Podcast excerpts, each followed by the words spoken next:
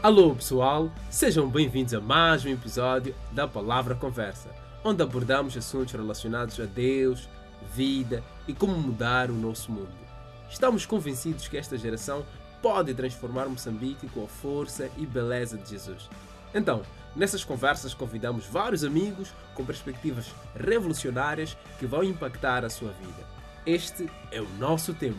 Esta é a Palavra Conversa.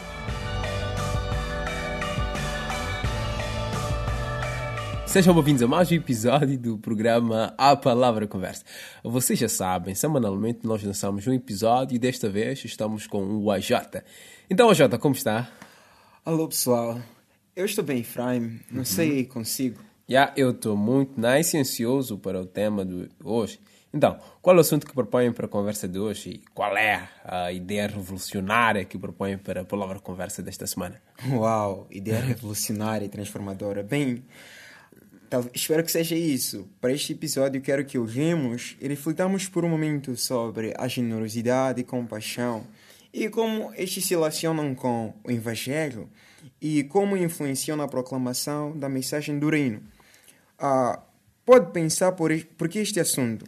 Eu acho que poucas pessoas, pelo menos no contexto em que estou inserido, realmente poucas pessoas estão ativamente dedicando-se ao serviço dos outros como uma maneira de proclamação do reino de Deus aos homens.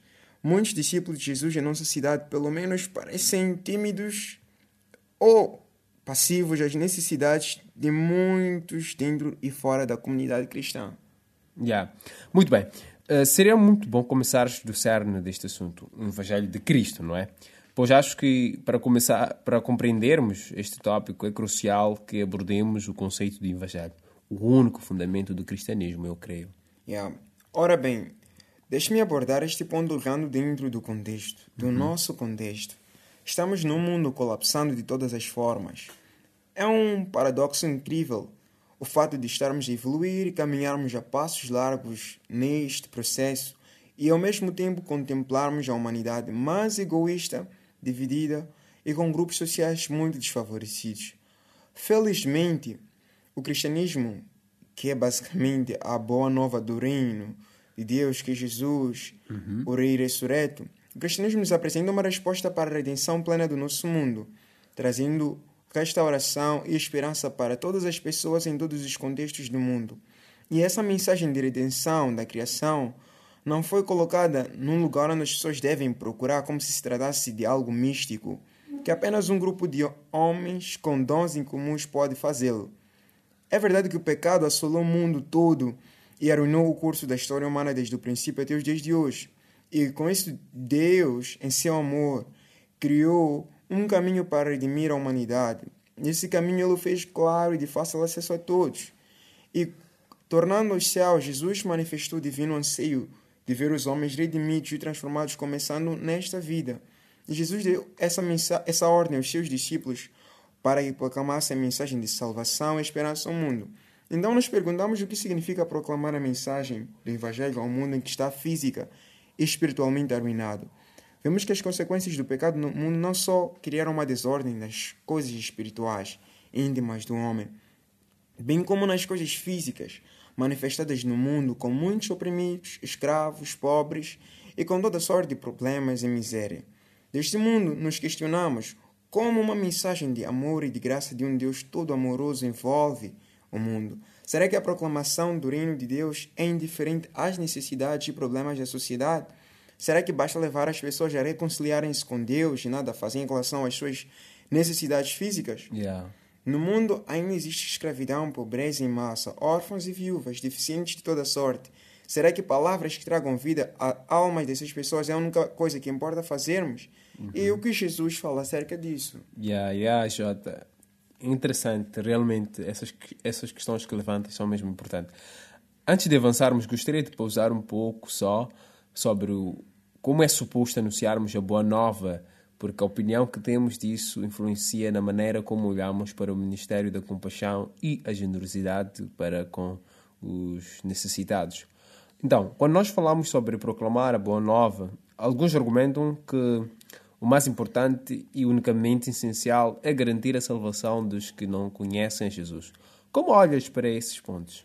Ah, yeah. É um ponto muito importante. Ora, veja, atualmente os cristãos são divididos entre, em dois grupos quando falamos sobre o impacto no nosso mundo. Diria dois grupos. Ok. Onde encontramos que alguns argumentam simplesmente que precisamos levar os homens a crer em Jesus e reconciliarem-se com Deus e descansam em relação às situações que envolvem os pobres e os necessitados do mundo. Essa corrente argumenta que aos que se convertem a Jesus não há necessidade de aliviar as necessidades destes, porque uma vez seguindo Jesus, essas pessoas encontrarão por si o caminho para sair dos seus problemas. Uhum. Mas, do outro lado, encontramos cristãos que argumentam que o Evangelho de Jesus envolve um anúncio de justiça social, que é manifestado pelo Espírito compassivo e generoso. Este ministério consiste em envolver-se no mundo para responder aos sofrimentos e necessidades do homem. Repito, ou vou frisar esse ponto. O Evangelho não é justiça social e generosidade. Yeah. Não é esse o ponto. No Evangelho encontramos abordados estes aspectos. Essa abordagem que está mostra que o Deus do universo veio a um mundo quebrado para trazer restauração plena, começando dessa vida à eternidade. Pelo que a demonstração de amor e justiça de Deus requer que nós olhemos sem ignorar as necessidades dos outros e procurar aliviar essas necessidades Yeah. como uma forma de, de demonstração prática do amor de Deus. Deus nos salva dando vida eterna. Ele quer que, ao anunciarmos o seu amor e retidão, pratiquemos o amor do qual falamos. Jesus não falou que o Pai nos ama apenas. Ele proclamou o amor de Deus servindo aos seus discípulos, de tal forma que alimentou multidões famintas, curou os doentes e ainda ousou morrer na cruz pelo mundo.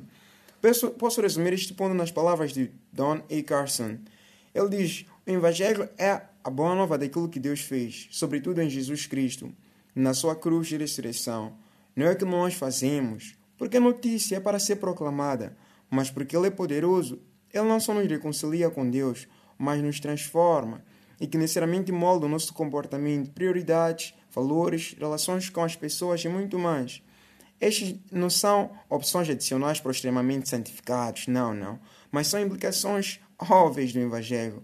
Não pregar a moral sem o poder do Evangelho é moralismo que é patético e sem poder. E também pregar o Evangelho e justiça social como equivalente é desconhecer como a Bíblia é um tudo. E posso acrescentar as palavras de Jesus no início do seu ministério, quando proclamou, começou a proclamar o reino de Deus. Ele disse: O Espírito do Senhor está sobre mim, porque ele me ungiu para pregar boas novas aos pobres. Ele me enviou para proclamar liberdade aos presos, recuperação da vista aos cegos, para libertar os oprimidos e proclamar o ano da graça do Senhor. Yeah. Então, os cristãos interessados apenas em aliviar o sofrimento eterno negam implicitamente o lugar do amor, aqui e agora. Os cristãos que, pela sua incapacidade para anunciar o, o, o Cristo do Evangelho do Reino, enquanto elas tratam as vítimas de sida no seu sofrimento aqui e agora, não se mostram realmente a gritar tudo o que a Bíblia diz sobre fugir da ira vindoura. No final, é um ateísmo prático e um fracasso no amor. Yeah, certo, certo. Eu concordo contigo. E antes que abordes sobre o que podemos fazer para reagir sobre os problemas do nosso mundo, precisamos compreender que a mensagem que proclamamos é para transformar o nosso mundo.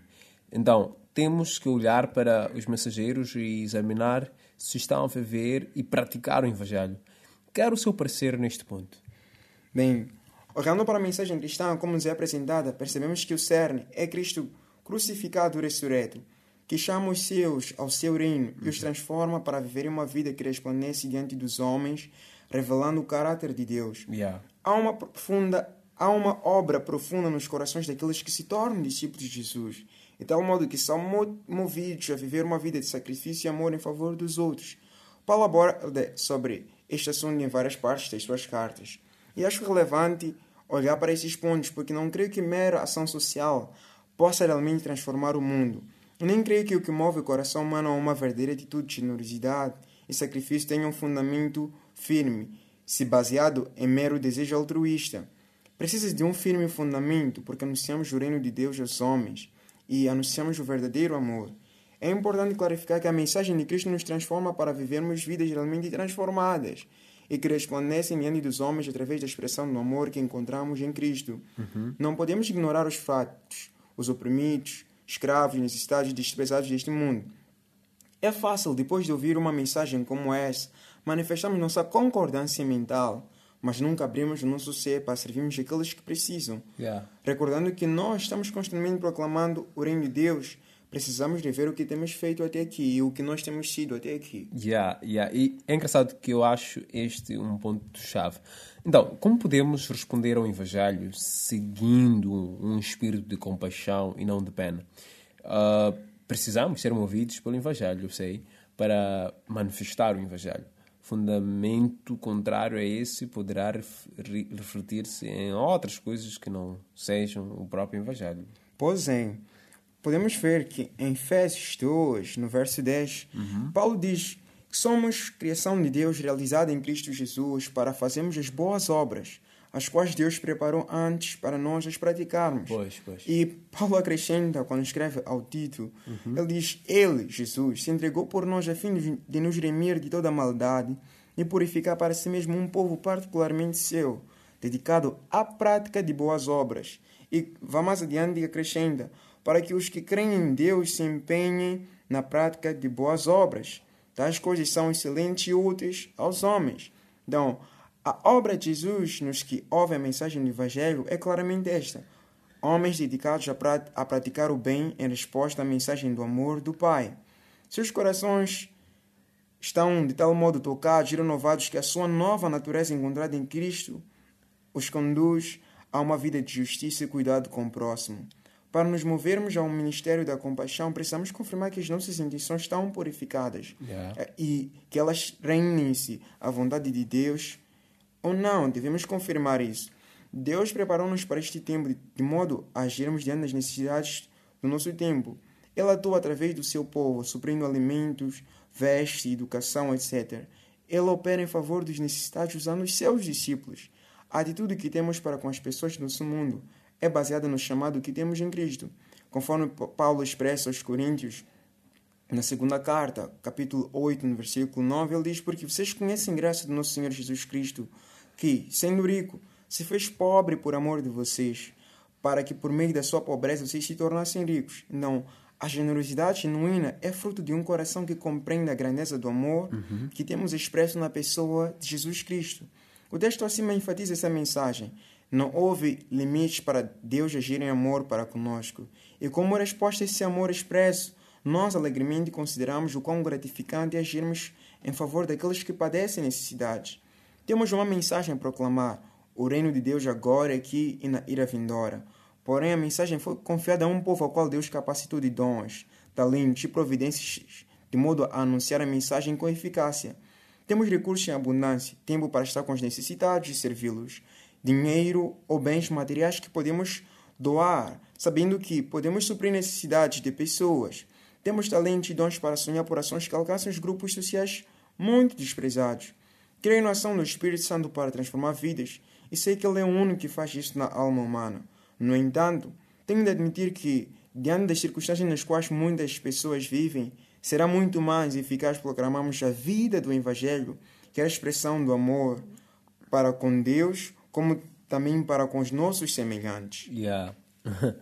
Bom, tu que nos escutas este momento já pode estar a perguntar-se o que pode fazer ou o que todos nós podemos fazer para manifestar a verdadeira compaixão e generosidade que são manifestações da genuína obra da graça de Deus em nossos corações. AJ.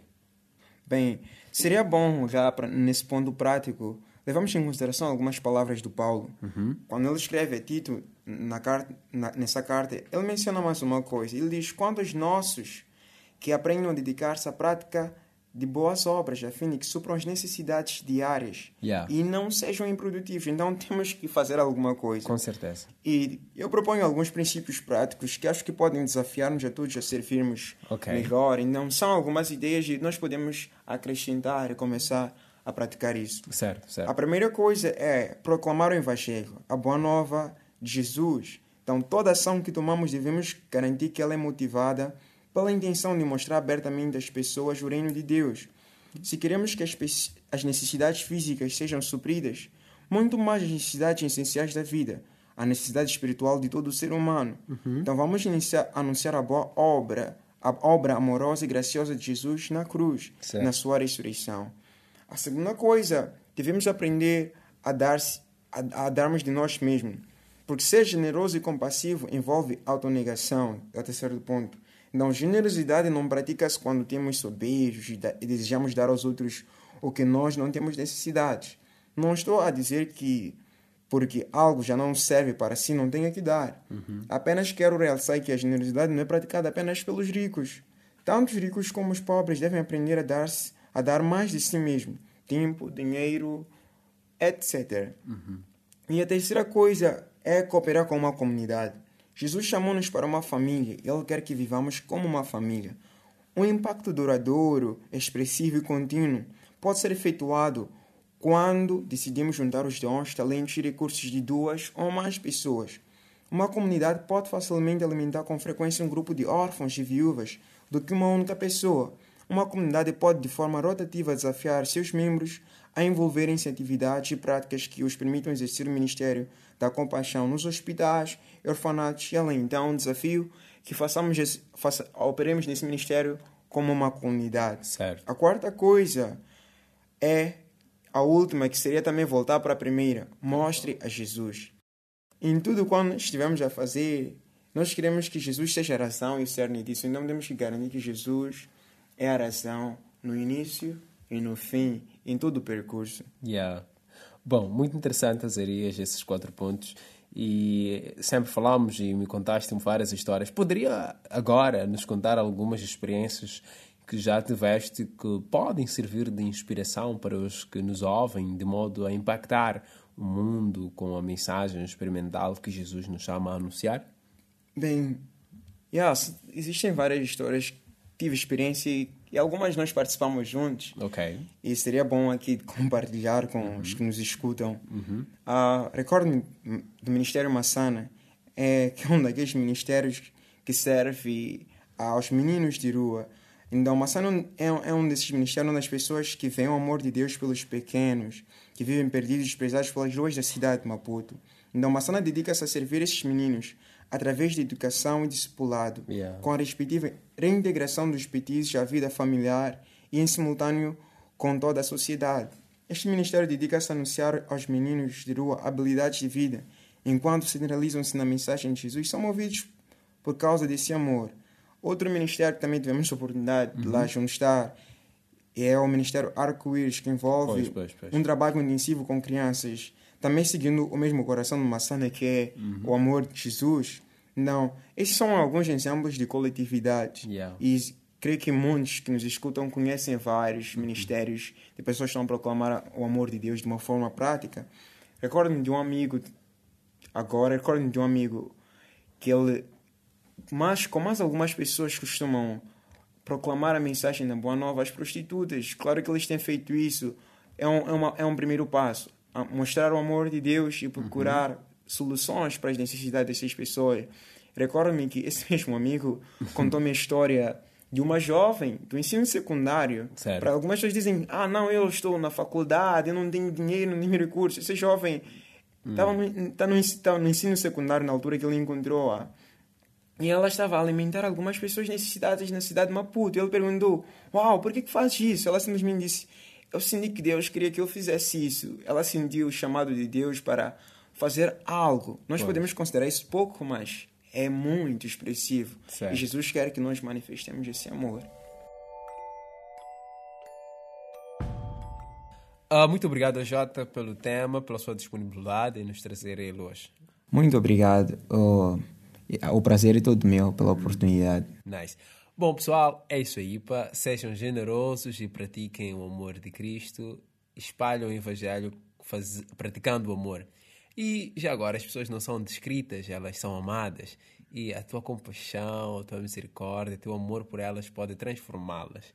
Bom, chegamos ao fim de mais um podcast. Na próxima semana veremos com mais um episódio, com mais um amigo. Ah, fique bem.